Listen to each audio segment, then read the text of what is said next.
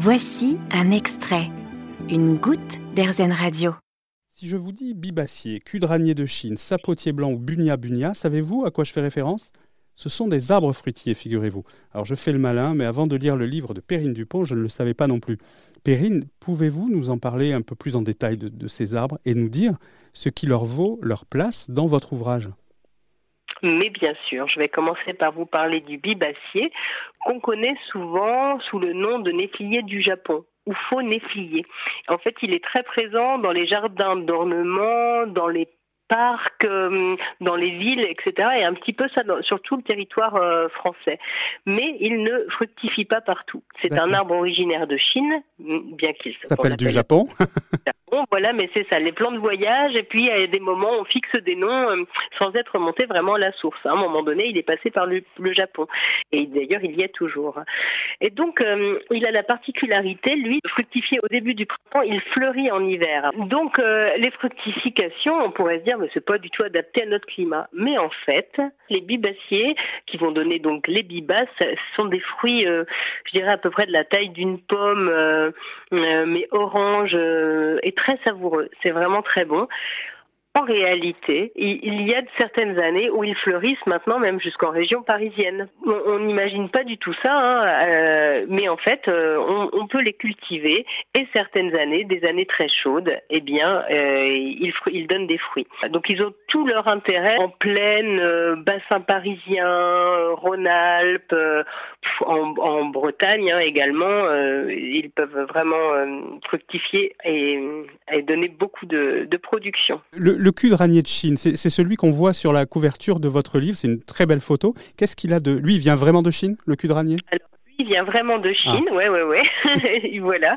Euh, lui, il est assez particulier déjà parce qu'il est, il est très joli et il fait vraiment exotique. Mais peut-être que dans dans 100 ans de ça, les gens trouveront tout à fait normal de manger, d'avoir du cul de ranier ici. Mais pour l'instant, ce n'est pas le cas. Il est tout à fait méconnu. Et euh, c'est un fruit qu'on ne trouvera pas dans les magasins.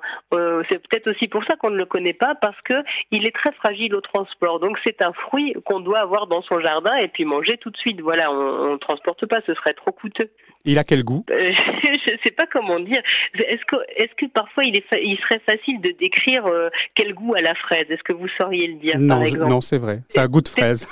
C'est très difficile en fait parce que chaque euh, chaque fruit est chaque fruit est unique et on peut faire des comparaisons hein, bien sûr euh, on peut toujours dire euh, euh, que c'est que ça évoque la, mûre, la figue. on peut parler des consistances. voilà, bah, en ce qui concerne le cul de ranier, on sent qu'il y, y a, à la fois de l'eau, mais que c'est quand même moelleux. Voilà, mais c'est assez variable comme comme goût.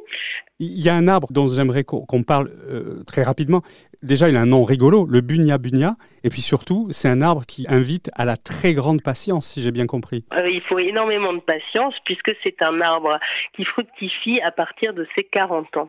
Pour le coup, c'est un grand arbre. Hein. Lui, il nous vient d'Australie, de, l'est de l'Australie. Et il peut atteindre 50 mètres de haut euh, dans des bonnes situations, c'est-à-dire euh, des climats assez chauds et humides.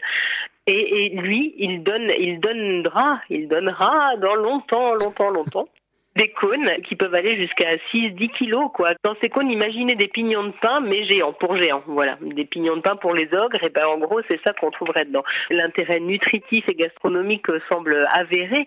Euh, et c'est aussi en cela que Robert Cran est un exemple, parce que lui, il en a mis dans son jardin. Il sait bien, à moins qu'il ait la chance de vivre jusqu'à 120 ans, il le fait pas pour lui, il le fait pour les autres. Et tous ces détails, on les retrouve bien sûr dans votre livre qui s'appelle Un jardin fruitier pour demain, qui est sorti au mois de mars.